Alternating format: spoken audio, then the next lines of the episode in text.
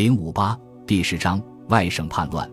尽管不少外省的联盟军参与了攻占杜伊勒立功的行动，但是法国君主制的衰落主要还是巴黎公社起义的功劳。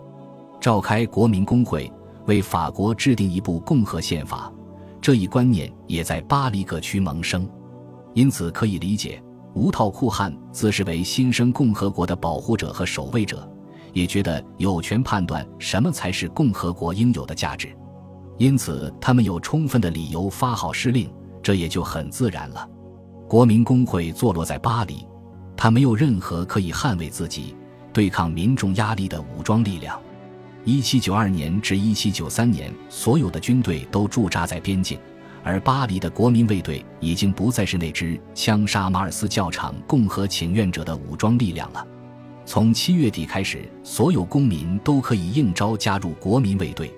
这样一来，他差不多成了由无套酷汉组成的民兵队伍。八月十日以后，指挥巴黎国民卫队的是酿酒工人桑泰尔，他在巴黎东部地区一直很活跃。在立法议会闭会前的几周里，面对巴黎方面咄咄逼人的态势，孤立无援的立法议会只得忍气吞声。八月三十日，他下令解散公社，宣布开始选举，这是他企图重整权威的唯一一次尝试。但是很显然，没有人理睬议会的命令，很快就被废止了。在九月初的几周里，自称代表国家良知的无套酷汉屠杀了首都近一半的监狱犯人，议会代表只能坐视观望，无可奈何。国家代表非常了解这群性情反复的嗜血暴民，而国民工会也不见得比立法议会更有安全感。沙伯以前是名僧侣，他告诫他的代表同僚。不要忘记，是无套酷汉推选你们当上代表的，有谁会忘掉呢？但那是否就意味着应该听命于巴黎呢？代表们的意见分歧很大。在国民工会召开后，历时九个月的讨论中，关于巴黎在国家事务中的地位一直是热门话题。带头诋毁巴黎的是那些曾试图避免八月十日起义的人。还有那些在监狱屠杀开始的时候，罗伯斯庇尔希望公社逮捕的人，比如布里索、维尼奥，还有吉伦特派。吉伦特派曾是立法议会的代表，但是在国民工会中也有不少新代表支持他们。实际上，吉伦特派不是一个党派，也从来不是一个党派，只有他们的敌人才会有意识的这样看待他们。但是吉伦特派代表着外省的选民，在立法议会期间。最主要的几个吉伦特派成员彼此之间形成了一种非正式的合作，和以前一样，他们在罗兰家中聚会。罗兰依旧是内务部长，他的那位漂亮的夫人很有野心。尽管罗兰夫人也是巴黎人，但在聚会上时常会严厉责骂马拉、丹东、罗伯斯庇尔和工会里所有的巴黎代表。在吉伦特派眼里，这些人与九月屠杀脱不开干系，是有阴谋的。他们靠着巴黎人的支持，想要夺取国家权力。工会召开伊始，这些人的阴谋就被粉碎了。因为比佐提议建立一支外省护卫队，从巴黎以外的地区招兵来保护国民工会。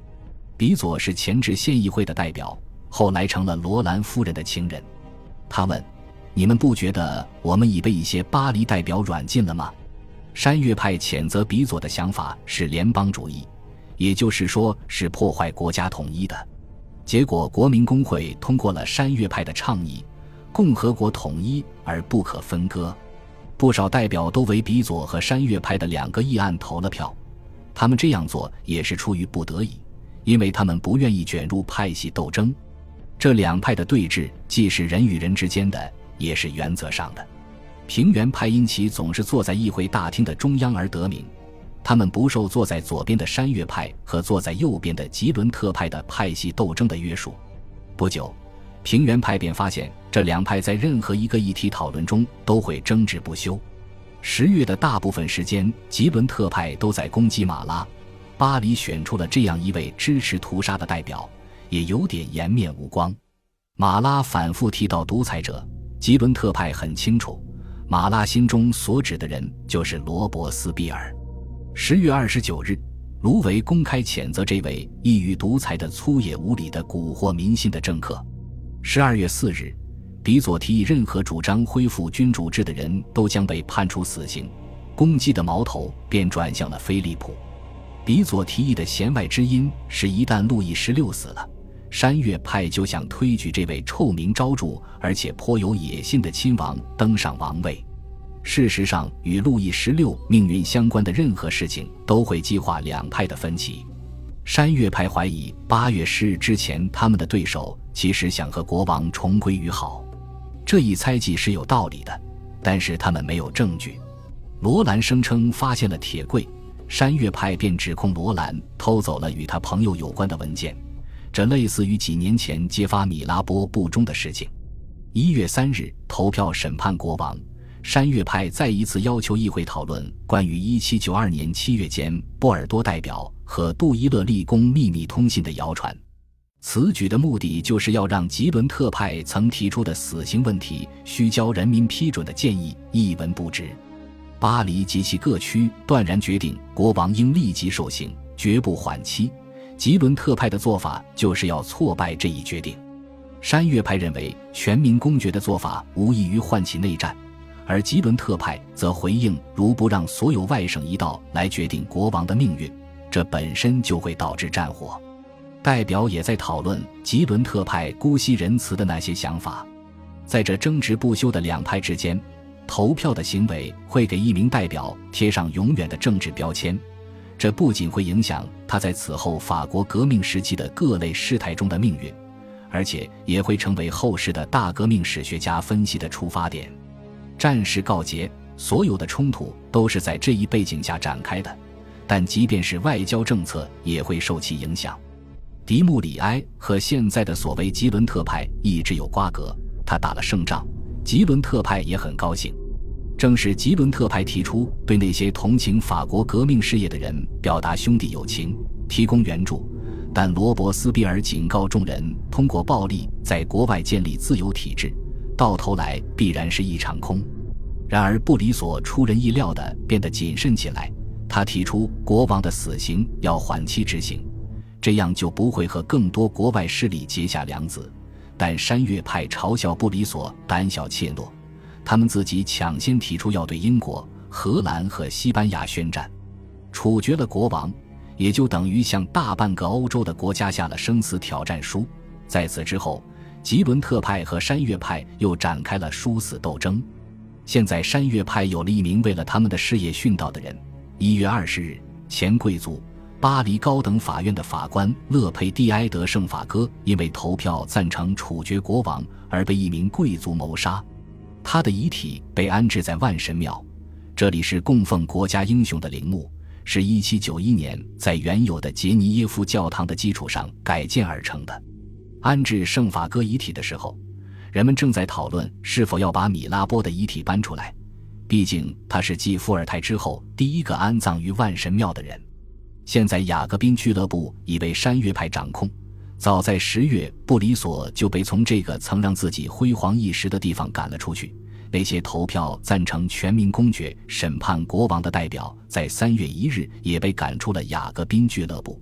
一月二十二日，罗兰厌倦了无休止的对他的攻击，提交辞呈，而山岳派却没能把握机会。内务大臣一直从他们手里溜走。但是山岳派挫败了建立外省卫队的提议，也彻底否决了二月二十五日孔多塞提出的宪法草案，因为这个草案代表着联邦主义，也会使行政权力陷入瘫痪。总之，山岳派觉得巴黎民众会一直给他们撑腰，但实际上，在审判和处决国王的闹剧过后，首都民众关心的是一日三餐问题。二月十二日。工会听取了巴黎各区派来的代表团的报告，他们要求对基本生活品实行普遍限价，请愿者用最高限价来支撑他们的提议。工会的代表极为难得的取得了一致，全体否决了这项请愿。他们认为干涉商品的自由流通交换只会扰乱市场，并不能保证货物的充足。而且，一七九二年十二月，他们已经谴责过所有经济控制的手段。即使是马拉也宣称最高限价的请愿是一种危险的误导，虽然他相信解决食物匮乏的唯一办法就是把那些囤积居奇的人以及投机商人送上断头台，然而国民工会的代表必须想办法应对首都日益恶化的经济形势。在一七九二年整整一年的骚乱中，纸券一直在贬值。到了一七九三年一月，纸券只保有其票面价值的百分之五十一。尽管如此。纸券被强行规定为法国占领地区的法定货币，而另一方面，硬币越来越稀少。一七九二年整个秋季，军方的征用和大宗采购扰乱了许多基本物资的供给，与海上诸强国的战事又导致了海陆进口渠道的封锁。西印度公司的产品遭受的打击更为惨重，所有稳定的货源都落入了英国之手。商品的价格能够清楚地反映出破坏程度。到了二月，与一七九零年同期相比，糖的价格已经达到原来的两倍甚至三倍，肥皂价格也翻了一倍多。其他物品像咖啡和蜡烛的价格也在不断飙升。正是因为物价的上涨，人们才会提出最高限价。二月二十二日与二十四日，工会和雅各宾俱乐部再次收到了最高限价的请愿。巴黎的民众没有得到答复，于是，在二月二十五日一哄而起，打劫了杂货店和仓库。领头的大多是妇女。